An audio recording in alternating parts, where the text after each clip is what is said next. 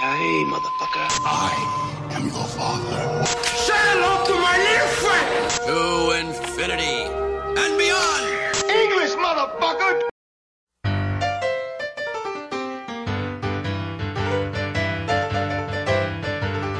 Cruela de Vil, Cruela de Vil, es todo un Bienvenidos espanto. a Érase una vez un podcast. Estamos en un nuevo capítulo de este podcast donde analizamos películas del momento, algún que otro clásico también, y siempre terminamos recomendando también alguna cosita media loca para que ustedes puedan ver durante la semana. Mi nombre es Gonzalo Porta y estoy acompañado de Guillermina Bóveda. ¿Cómo estás? Hola, ¿cómo les va? Muy bien. Y además de Bruno Kaufman. ¿Cómo estás, Bruno? Perfecto. Eh, bien, hoy vamos a hablar de una película que estrenó hace muy poquito y que eh, le está yendo bastante bien. Ya en realidad este, la ha visto la mayoría de la gente con la que solemos hablar. Y estamos hablando de Cruella, esta especie de precuela de Los 101 Dálmatas, Las Narices Frías para los que somos por ahí más viejos que hemos visto esta película de Disney. Y eh, tuvo la particularidad que se ha estrenado tanto en cine como en la plataforma Disney Plus, que eso después vamos a estar hablando un poquito más este, con respecto a esta, nueva modalidad que se viene implementando, y que está dirigida por eh, Craig Gillespie, que eh, reemplazó a su vez a Alex Timbers, que era el, director encargado de dirigir la película desde un principio.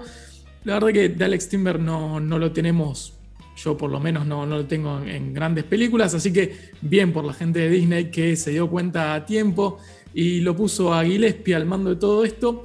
Gillespie conocido eh, por, por sus dos primeras películas, quizás este, en el 2007, eh, una es Mr. Woodstock, que, eh, donde trabajaban Billy Bob Thornton, Sean William Scott, que es el queridísimo Stifler de las películas de American Pie, y Susan Sarandon, una comedia clásica donde este, el hijo eh, conoce a su suegro y la verdad que es una mierda porque era justo el, el profesor de educación física en la secundaria de él, que todo el tiempo le hacía bullying y justo la madre se mete con este señor. Bueno, y este, en 2007 también saca este, otra de sus grandes películas que es Lars y la chica real, este, con Ryan Gosling eh, enamorado de esta muñeca inflable.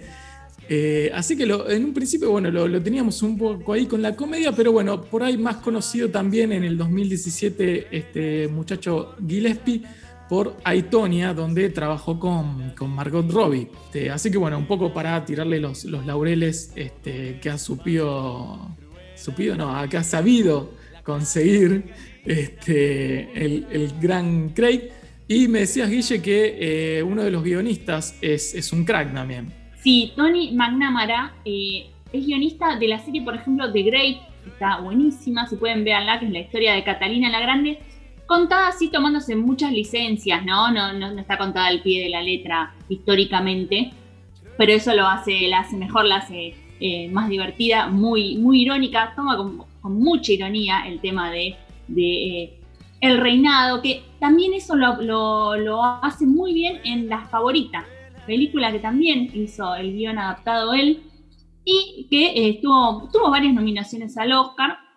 Hará creo que dos años, me parece que fue, eh, con Olivia Colman a la cabeza. Bien, perfecto, perfecto. Me gusta esta, esta entrada que hicimos de un poco de la gente que trabaja detrás de, de la película de Disney y que está protagonizada por nada más y nada menos que Emma Stone, ¿no? Una de las grandes actrices de Hollywood y acompañada muy bien por, por Emma Thompson, que tiene un papel de peso, este, porque es básicamente la, la villana de esta historia que a su vez trata de, una villana muy conocida de, de la empresa de- del ratón. Así que bueno, vamos a, empezar un poco. Les pregunto qué, qué primeras impresiones, qué, qué les pareció la película. De, de entrada, eh, sigue una línea eh, que es ya prácticamente una moda, eh, que es, eh, ya lo sabemos antes de, de darle play, porque iba a decir antes de entrar al cine, pero no se estaría pudiendo, pero antes de entrar, de, darle play, eh, ya, ya lo sabemos que es que cuenta la historia de cómo, de todos los traumas por los que pasa eh, la querida Cruella, que en realidad se llama Estela. Ujú. Eh, Cruella es como su alter ego eh, con el cual se transforma y- y termina siendo el personaje que todos conocemos. Y eh, es eh, lo que se dice la origin story o de dónde salen todos estos personajes. Eh, ha pasado para bien y ha pasado para mal. Y ahora lo que estamos viendo es cómo surgen los villanos más conocidos. Ha pasado con Joker, ha pasado con Cruella y por ahí algún otro ejemplo más chiquito que generalmente en otras películas se da con alguna escena, por ejemplo en alguna Spider-Man o algo por el estilo, vemos como eh, el Doctor Octopus eh, de pronto se vuelve malo o algo por el estilo, pero son todas cositas chiquitas. Esto es directamente toda una película dedicada a eso y es algo que ya estamos viendo hace, hace un tiempito.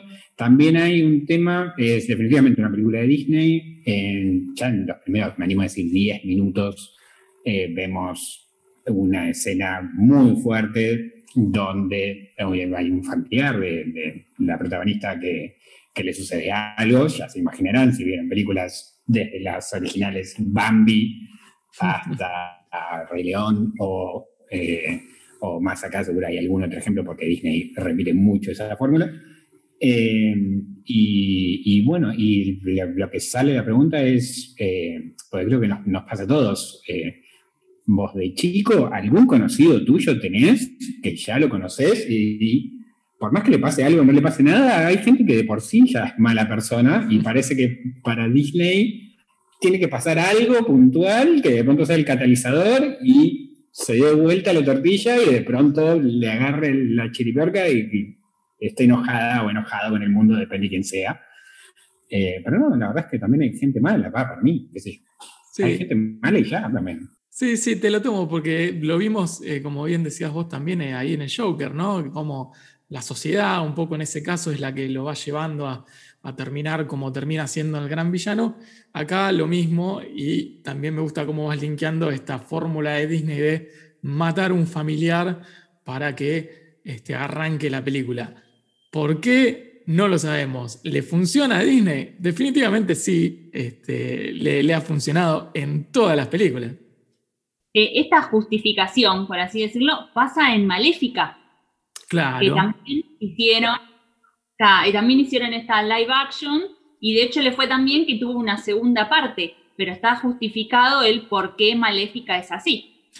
Bueno, un poco de, de- hablando de metiéndonos en, lo- en los live action de Disney, la venía recontra chocando para mi gusto, este, porque tuvo películas muy malas como El Rey León, la de Aladdin, este, y venía eh, tratando de transformar todo lo, bueno que había logrado con los dibujos animados de la década de los 60, los 70, los 80, incluso los 90, tratando de picarnos con, el bichito de, la emoción y, y el recuerdo, y la venía haciendo muy mal.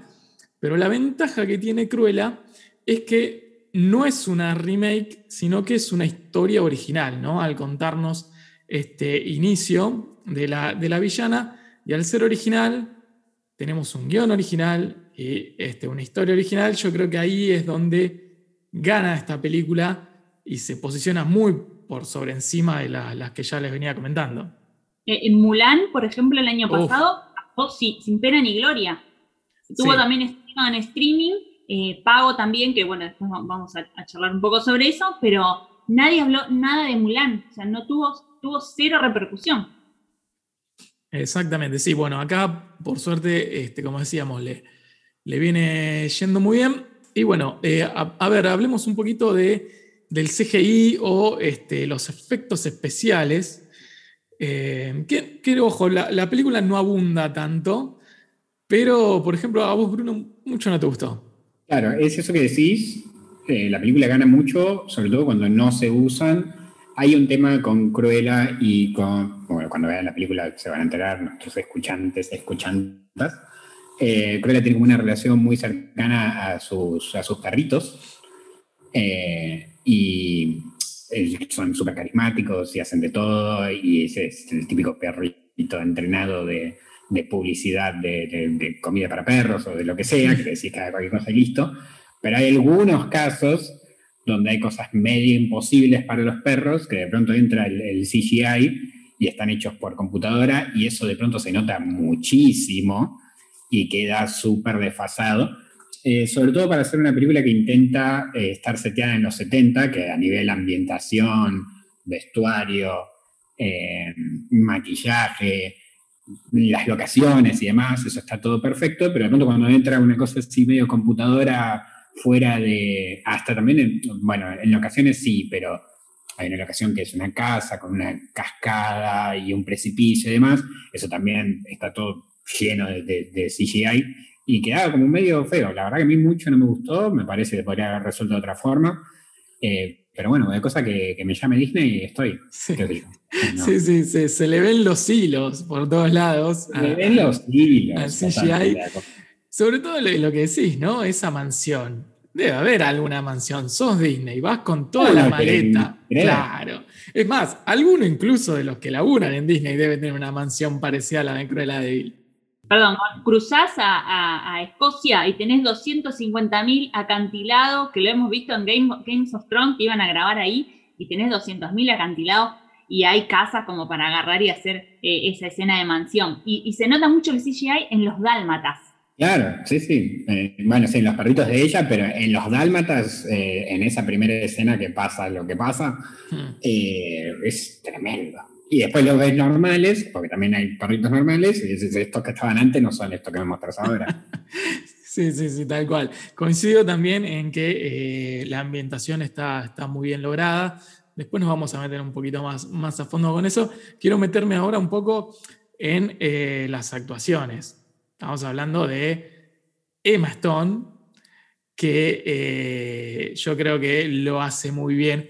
Quizás yo, a mí lo que me pareció, por ahí es a mí nada más, le vi en, varios gestos, gestos muy característicos de ella, este, que lo, hemos visto en distintas películas, y después lo único que me hizo un poquitito de ruido es cuando como que trataba de cambiar la voz para, para parecerse mucho a la villana original y no, no, no, me terminaba de gustar tanto. Hay, hay momentos en como que, eh, no, sé cómo, no sé cómo explicármelo bien, pero como que se hace demasiado la inglesa, muy este, la, la cruela de Bill que, que veíamos en, en, la película original, como eh, poniendo más grave la voz incluso, y no, no, no me gustaba tanto. Pero bueno, les dejo ahí un poquito para que Uno entiende que tiene que como marcar una diferencia desde el momento cuando está en Estela y cuando está en eh, modo Cruela.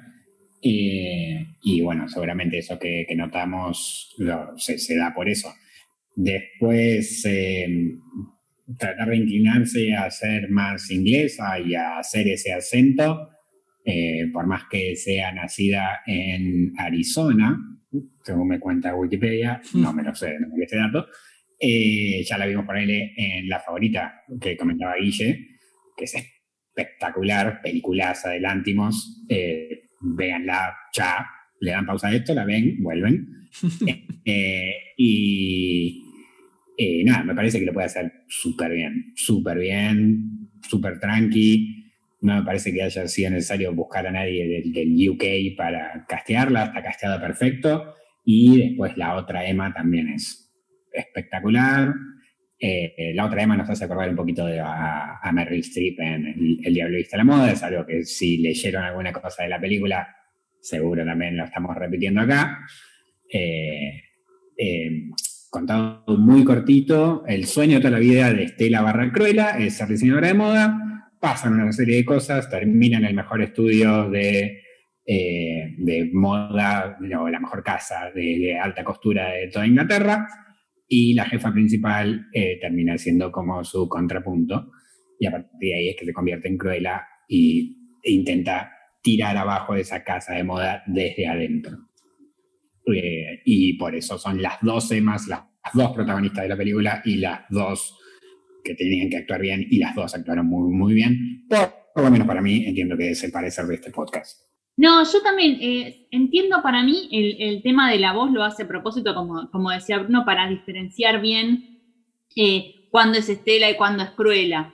Eh, sé que también debe ser difícil sé que lo hizo en la favorita, habla, eh, tener que cambiar tanto el acento, más como el acento británico, que está como muy, muy marcado. Eh, pero me parece que lo hizo más como para el personaje, eh, esta cosa de la exageración de una vez tener una voz y en otra tener otra voz. A mí me encantaron las dos. Emma Thompson, no puedo decir nada porque me, parece increíble. Mismo también sus ayudantes, me parece que están está muy bien. Em, no me acuerdo cuál es, en una hora. El, pelado de Kingsman está, ¿no? Que parece que eh, necesitan un pelado servicial, un pelado servicial inglés, necesitan y lo llaman, lo tienen ahí guardado en. Me parece que está como muy, muy, desperdiciado Mark Strong. ¿No? Que tiene un papel muy chiquitito. Y uno de los dos ayudantes está en Richard Schul de, de Eastwood. Ah, ya, estamos hablando de los, los, amiguitos de, de ella. Sí, el más gordito es lo más es querible, está conectado con sus sentimientos, lo, lo quiero mucho. Creo que mi personaje favorito de la película es el, el amigo gordito de, Cruella, que ya, lo verán, pero es muy lindo. Bien, perfecto. Sí, después tenemos eh, em, las típicas variaciones que, hace un poco, no solo Disney, sino Hollywood en sí, hoy en día, como eh, para quedar bien con todo el mundo. Eh, y el personaje de Anita Darling, que es esta especie de reportera que vemos en la película, eh, es una chica de color, que en sí es la protagonista, una de las protagonistas de los 101 Dálmatas, porque Anita Darling en realidad es una de las que tiene los perros dálmata en, la película de las narices frías, donde en la original, que es de 1961, si no me equivoco, el dibujo original, estamos hablando de algo viejísimo, era una chica eh, blanca. Eh, y bueno, acá Disney, como para corregir un poco, un poquito de corrección, este, pone, pone una chica de color, lo no lo veo mal porque, como digo, es una historia original. Y, eso de Anita, e incluso Roger, que es el otro protagonista de, las narices frías que aparece ahí por ratitos, este, aparece muy poco. Entonces me parece que como lo hicieron, me, terminó, no, me molestó, me parece que está, está muy bien. Eh, y ahora quiero meterme un poquito con la ambientación y la música, que me parece de lo más fuerte, el punto más fuerte de la película, porque no tanto la ambientación, pero la música es lo que la hace más llevadera. Y acá me, gustaría un poco que hable Guille, que sé que es fanática del, Reino Unido y de, Londres, así que quiero saber nada, ¿qué te pareció?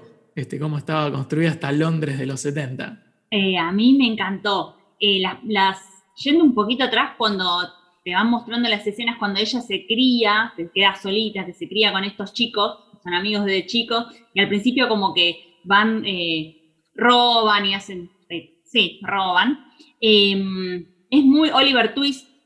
¿Se acuerdan esas calles grises cuando van bien de chiquitos robando y qué sé yo? Eso también me encantó. Y después, bueno, con respecto a la, música, tiene toda la mejor música, toda la que me, la que me gusta a mí. Tiene, tiene Blondie, tiene The Stooges, tiene los Rolling Stones. De hecho, termina con un tema de, los Rolling Stones. Tiene David Bowie. No solo tiene David Bowie, sino el amigo que ella se hace, que, tiene una, una boutique que vende toda ropa rara. Artie.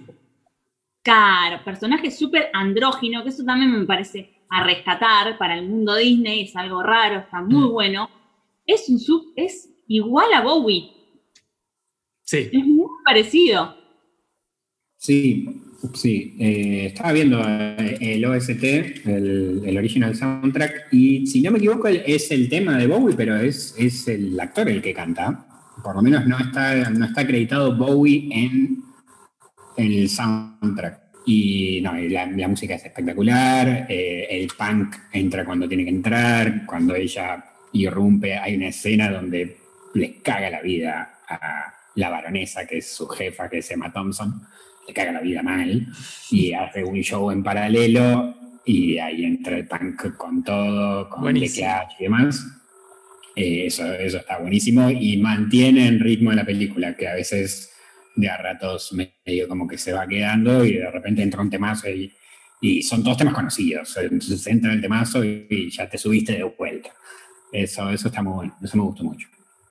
Correcto, sí, sí, es un poco lo, que decía, ¿no? Eso de que la, música realmente va empujando eh, a la película y, la hace muy llevadera porque es una película, si no me equivoco, eh, son dos horas y cuarto, puede ser la, duración. 134 minutos. Claro, y ese es bastante, eh, si bien es, una historia compleja, por lo que ya hablábamos, esto de contar los, los inicios de, un villano, pero es un, poco, es un poco larga y la música la verdad que acompaña todo el tiempo eh, y le da ese, ese toque diferenciando, como bien vos decías, Bruno, esto de una música por ahí más clasicona cuando estamos hablando con la baronesa, que seguimos su camino, y todo el punk y el rock este, cuando Cruella entra en acción. Y acompaña, pasan cosas, no, no, no, la toman como musical y lo que está diciendo la letra se lo van diciendo entre ellos y demás, tipo musical que, que ahí sí no, no me gusta nada, qué sé yo, rock. No, a mí tampoco. Rocketman hay un montón de gente que le encantó, a mí me torra, pero bueno, lo, entiendo, qué sé yo, hay gente que le gusta, no sé. Somos, también, somos dos. este, pero bueno, em, y vamos a ir un poco a, la conexión, ¿no? Porque la película directamente nos lleva a eso, a la conexión entre Cruella y los 101 Dálmatas, eh, que tuvo también su, secuela en su momento y tuvo también una remake, como bien decíamos, que viene haciendo Disney hace, hace mucho.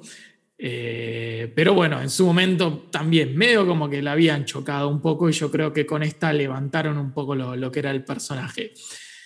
Decía antes, hay, hay pequeñas cositas que van linkeando esta película con las, con las animadas, por ejemplo, lo de Anita y lo de Roger, que son los dueños de, estos dálmatas que se llamaban Pedrita y, Pongo, ¿puede ser? Pongo y Pedrita, sí, Pongo y Perdita, Perdita. Perdita y Pongo, que son los, dálmatas que, en las narices frías tienen en realidad 15 hijos, este, que es un poco lo que vemos al final también, porque tenemos este, esta escena donde vemos que uno de los dálmatas está, de las dálmatas en realidad está embarazada, este, entonces ahí nos quedamos todos como, ¿a dónde va esto? Una, posible secuela que ya en realidad está confirmada, porque Disney es así, funcionó, junto Ita, ok, escribamos otra. Eh, perdón, es escena post créditos, así que no la paguen. Claro, exactamente. Totalmente. Y después ya un comentario chiquito respecto a la conexión que estabas hablando, que ahí me, en realidad lo, acabo de sacar, me, justo lo vi, eh, porque no recordaba el remake de, La Noche en las Narices Frías. Es verdad que estuvo el live action de 101 Dálmatas y de Cruella hizo eh, Glenn Close. Y Glenn Close es eh, productora de la película. Aparece en los primeros, eh, en los primeros créditos de, la película y calculo que al final también. Así que bien por Glenn, que, pegó un, bolo, le quedó como un vueltito de esto, porque no, sé qué habrá hecho para, como productora de la película, más allá de haber hecho esta remake medio pedorra hace unos años. Pero bien, bien por eso.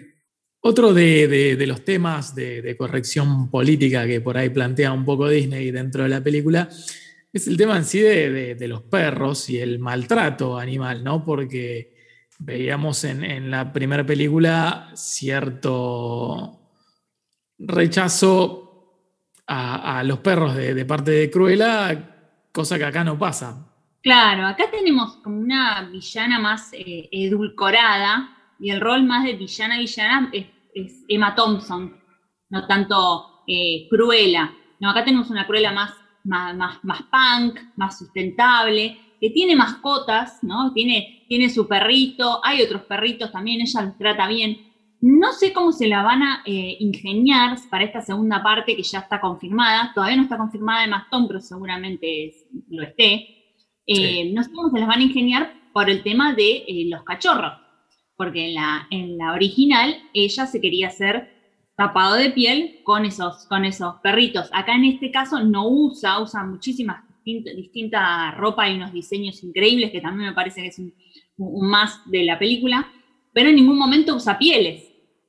Entonces, no sé cómo se las van a ingeniar, si es que va a pasar algo que la va a hacer a ella ser totalmente la villana, porque ya no va a estar Emma, Stone, eh, perdón, Emma Thompson, o si van a seguir en esta villana no tan villana Sí, sí, desliza en un momento, ¿no? Este, de, bueno, qué, qué buen tapado serían los, los perros dálmata y, y después se la ve con algo parecido que al final ella dice que no, que no, era, no eran perros, era algo que había pintado.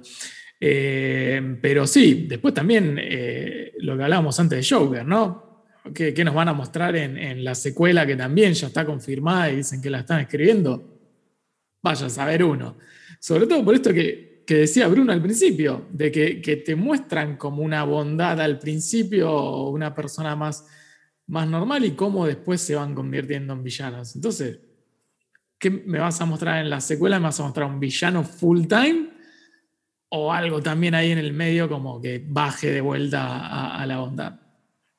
Totalmente, son los dos caminos. Acá lo que floreció es el alter ego. Eh, Stella no existe más, ahora es full on Cruella y vamos con eso. Eh, pero hay que ver si de nuevo le pasa algo mega traumático y le termine de chiflar el moño, o si Disney, para seguir manteniendo esto que decís, eh, Guille que no usa pieles y nada por el estilo, quizás decide meter un volantazo y dar otro mensaje y de pronto por ahí hasta la terminamos queriendo a Cruella. Pero hasta que no salga, por no ahora no sabemos. Para mí estaría buenísimo que le termine de chiflar el moño. Pasa que. y pero es Disney. No le tengo mucha fe. No, pero bueno. exactamente. Incluso al final, bueno, hablando de esto, hay un pequeño mensaje este, donde hablan de si quieres un perro, anda a, no, o sea, no vayas a, a criaderos, sino anda a alguna veterinaria, a un lugar donde te aconsejen y adopta un perro, tipo, no, no compres. Hay como un mensaje de eso en la, en la película que no estaba en 1961 cuando hicieron la animada, donde era otras épocas y todas esas cosas mucho no importaban, ¿no? Este, pero bueno, hubiese estado bueno también si es así, que en Joker pongan, che, mirá que si la sociedad no es una mierda, no vayas a un programa de tele y le pegues un tiro al conductor porque no está bien. Este... Claro, el, el, Public Service Announcement les pido por favor que no hagan revueltas en la calle claro. de ser serviciales a la sociedad toda. Muchas Exactamente. Si se cruzan con un loquito, trátenlo bien. Gracias. Correcto, perfecto. Bueno, y para cerrar un poco el tema de, de, Cruella, quería hablar un poco de el nuevo negocio, ¿no? la nueva modalidad esta que, que deslizamos un poquito al principio, que está haciendo Disney. Eh, no sé si hay otra, otra plataforma que, que lo explote tanto como, como, lo hace la empresa de Mickey. ¿Por qué? Porque decíamos, se estrenó la película en cine en los lugares y países donde hay cines abiertos, no es el caso nuestro acá en Argentina, y la posibilidad de, de, verla era sino también por la plataforma Disney Plus, esta plataforma de streaming, pero con un precio adicional ¿no? a lo que ya es la cuota de, de la plataforma. Si no me equivoco, la, la, cuota de la plataforma son 385 pesos argentinos este, por, por mes.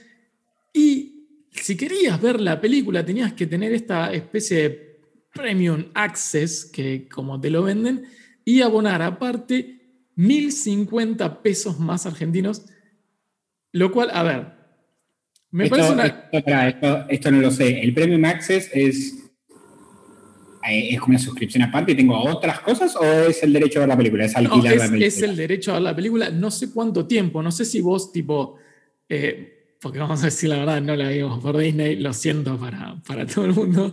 Este, no, no, sé si vos pagás eso y te dejan tipo la película habilitada forever o sí. dos días nada más. Creo que son dos días. Bueno, está bien. Eso lo hace mucho también, eh, bueno, Cablevisión, si quieres ver alguna película un poco más nueva, como que la tenés que pagar.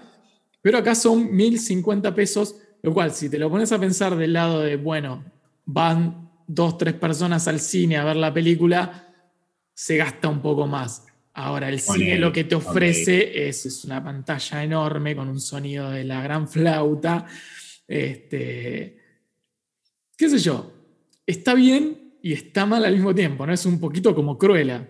No, perdón, solo lo que estuve leyendo que a Disney le conviene en realidad más el streaming y el pago aparte que lo que es el cine, porque en el cine tienen que dividir las ganancias. Mm. Lo que es de streaming es 100% para Disney. Entonces, si bien se estrenaron al mismo tiempo en cine y en streaming, y recaudó muchísimo, en cine quedó segunda detrás de eh, Quiet Place 2, de Un lugar en silencio 2, eh, lo que recaudó en streaming fueron cientos de 100, 100 millones de dólares, una cosa así, eh, que es, va todo para la misma plataforma. Claro, queda, queda todo ahí, no hay que repartir. Eh, sí, eso, eso es buenísimo. Lo que no entiendo cómo terminan de hacer que funcione es, eh, es esto que pasaste, nos pasaste algún dato antes de que grabemos Gonza. Eh, y la información que, que, nos pasaste es que a partir del 16 de julio ya con tener Disney Plus la ves. Claro. No es que tenés que pagar Forever and Ever. En algún momento, que tampoco es tanto tiempo el que hay que esperar, ya la puedes ver directamente con, con, la suscripción. Y lo que sí pasa, que es lo que ya pasa, es que también está conseguible por todos lados, por fuera de Disney Plus. Eh, entiendo que esto funciona en países eh, serios, donde no se torrent o donde le tenés que encontrar una vuelta con algún VPN o algo por el estilo. Acá todavía me parece un poco inviable. Sí conozco gente que la pagó, ojo, que, no, no, que les preguntas, che, pero ¿alguna vez usaste un torrent? No. Y claro. te cambiaría la vida. Pero bueno, nada. Eh, nuestra recomendación desde acá es que aprendamos a usar torrent. Quizás dentro de poco les vamos a dar algún dato más al respecto, pero en principio traten de googlear cómo hacerlo porque es muy bueno y es muy útil. Salvo, claro, que Disney quiera patrocinarnos o enviarnos, aunque sea algunas suscripciones sí, gratuitas ya. para los integrantes. Y ahí obviamente diremos que es la mejor aplicación del mundo y que no usen Torrent porque tiene, es completamente tiene ilegal. media cabellera de blanco, si pasa. Claro, exacto. Un inconveniente. Bueno, perfecto. Entonces, yo creo que vamos para cerrar y resumir un poco, estamos todos de acuerdo en que la película está bastante bien y sobre todo para ser una de estas live action de Disney que no venían teniendo muy buen piso, esta cumple con, con lo, que, con lo que quiere. Eh, sí, sí, me, me, gustó, es entretenida, va al punto, eh, quizás es un poco larga. Y también lo que nos va a dejar es un montón de chicas justamente teñidas, ya sea con el con media cabellera no creo, pero el mechoncito blanco va a suceder y nos lo vamos a cruzar. Sí, a mí es una película que no, de la que no esperaba demasiado, la vi, la verdad que me gustó, me gustó mucho. Eh, sí, es verdad que también tiene el toque feminista, que no, no lo nombramos, pero sí, también tiene mucho de esto de feminista y de villana y mujer y por todos lados y bien, bien empoderadas. Eh, pero bueno, sí, eso, eso me gusta. Así que no sé qué esperar de la, de la secuela, pero bueno, eh, vean, vean Cruella mientras tanto y eh, déjense llevar. Y también coincido que es muy larga, pero bueno, ¿qué vamos a hacer? Sí, sí, bueno, esperaremos, faltará seguramente dos, tres años, vaya a saber unos cuánto para, para la secuela. Y ahora sí, para irnos, eh, vamos a volver a esta nueva sección que tenemos, que es películas o series para cierto momento en, en especial. Hoy eh, tenemos algo polémico ahora, este, porque el título es Películas o series que nos avergüenzan recomendarles. Básicamente es eso. Eh, ¿Qué sé yo? Son películas que, o series, no sé qué, qué estarán recomendando, que mm, no terminan de cerrar al público en general, este, o tienen alguna cosita media ridícula, pero a nosotros la verdad que nos gustaron, entonces lo recomendamos para que alguien más por ahí lo pueda llegar a disfrutar. Voy a empezar con vos, Guille, a ver qué tenés para recomendarnos. El famoso guilty pleasure o placer culposo, aquí uno claro. dice, en una escena de Los Simpsons que le dice Bart a, Milhouse, ¿estás mirando? Sí, sí, y Milhouse no le quiere decir que está mirando los Teletubbies. Bueno, algo así, cuando me voy a dormir digo, ay, voy a mirar esta serie, ay, pero es para adolescentes, ¿qué voy a hacer yo mirando ya esta serie? Y después me engancho y ya van tres temporadas y estoy esperando la que sigue y estoy hablando de Elite. Porque pintaba como una serie de, de un crimen en un colegio y básicamente es así, pero hasta que se resuelve ese crimen en los 8 o 10 capítulos que tiene, todo el resto son las historias de los pibitos y bueno, es mi placer culposo, Elite se viene la nueva temporada el 18 de junio por Netflix. Perfecto, sí, igual le comentamos a la gente que estamos recién saliendo de la adolescencia nosotros, así que dentro de todo está bastante bien lo que, que, que veamos esta, esta serie. Voy a seguir yo, perdón Bruno, pero porque es tan ridículo lo que voy a recomendar que no quiero que sea el final del, del podcast, así que te voy a dejar a vos para, para lo último.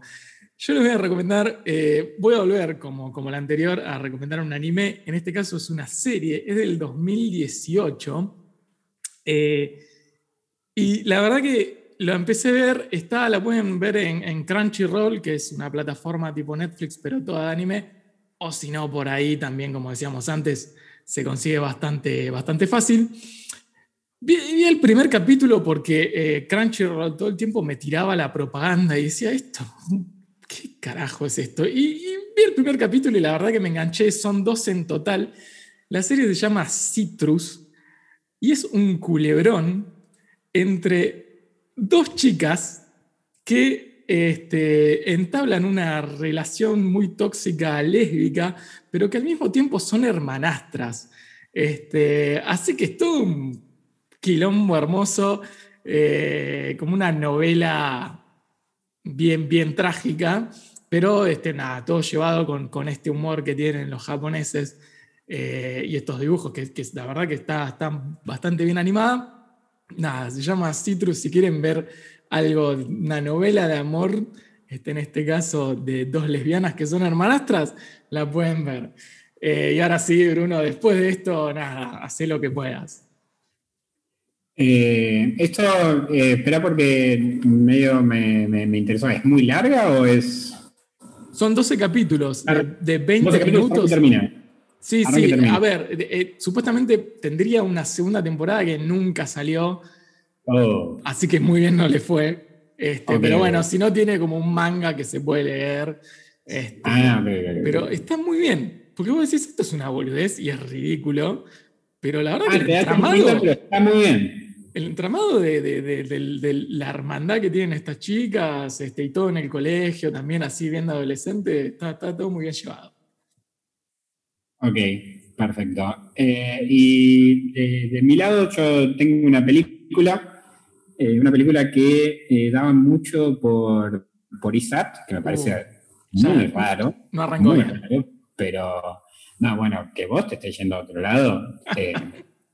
yo estoy diciendo porque en ISAT pasaba mucha película de culto, indie y demás, pero sí, sí, recuerdo sí. verla mucho por ahí. Es una película del año 2000 y lo primero que voy a decir es eh, eh, Rancho Carne Toros. Y si eso ya le llama la atención a alguno de nuestros oyentes, es porque estoy hablando de Bring It On, película del año 2000, como les decía, eh, con Kristen Dunst de protagonista y un montón de otras chicas y chicos jóvenes que no han hecho mucho de su vida es la historia de una cheerleader y sus eh, amigas que compiten en un torneo de cheerleading. Ah, ya sé cuál es, eh, buenísima. La con, eh, es básicamente una comedia. Eh, y son hormonas en el aire y esto es bastante gracioso. Están muy peleadas y la contra son un grupito de eh, chicas, si no me equivoco, de Compton, de todas chicas de, de raza afroamericana, si no nos cancelan en ningún lado, eh, y se bardean entre ellas y demás, y al final termina saliendo todo bien y son todas amigas y demás. Eh, la película es muy graciosa, tiene muy buenos momentos, son muy graciosos los bardeos que se hacen entre sí, las canciones se te pegan, y la verdad que cada vez que está en la tele la dejo, me entretiene, me gusta, es decididamente mala, pero me gusta. No sé dónde la pueden ver. Eh, esto es más que nada un llamado de la melancolía. Si a alguien le llama la atención, por favor que nos lo dejen en los comentarios, en nuestros posteos y demás. Eh, pero es una película que es mi guilty pleasure y si está en la tele la dejo y no tengo problema en decirlo porque me la contrabanco. Perfecto, perfecto, está bien. Yo pensé que lo, lo mío venía digo, para descarrilar, pero me gusta porque tomaste eso mismo y, y lo llevaste también de la mano. Eh, nada, ahí tienen, tienen estas recomendaciones, tienen para ver variado aparte. Eh, todo bajo una misma línea de lo que venía diciendo, ¿no? Un poco de esto de que estamos justo saliendo de la adolescencia, ¿no? Este, y va, va todo por, por ese camino. Eh, pero bueno, eso ha sido todo. Este, los dejamos y nos vemos en, en el próximo podcast. donde bueno, veremos un poco de qué película hablamos y qué otras cosas así tan emocionantes les recomendamos. Nos despedimos. Chau.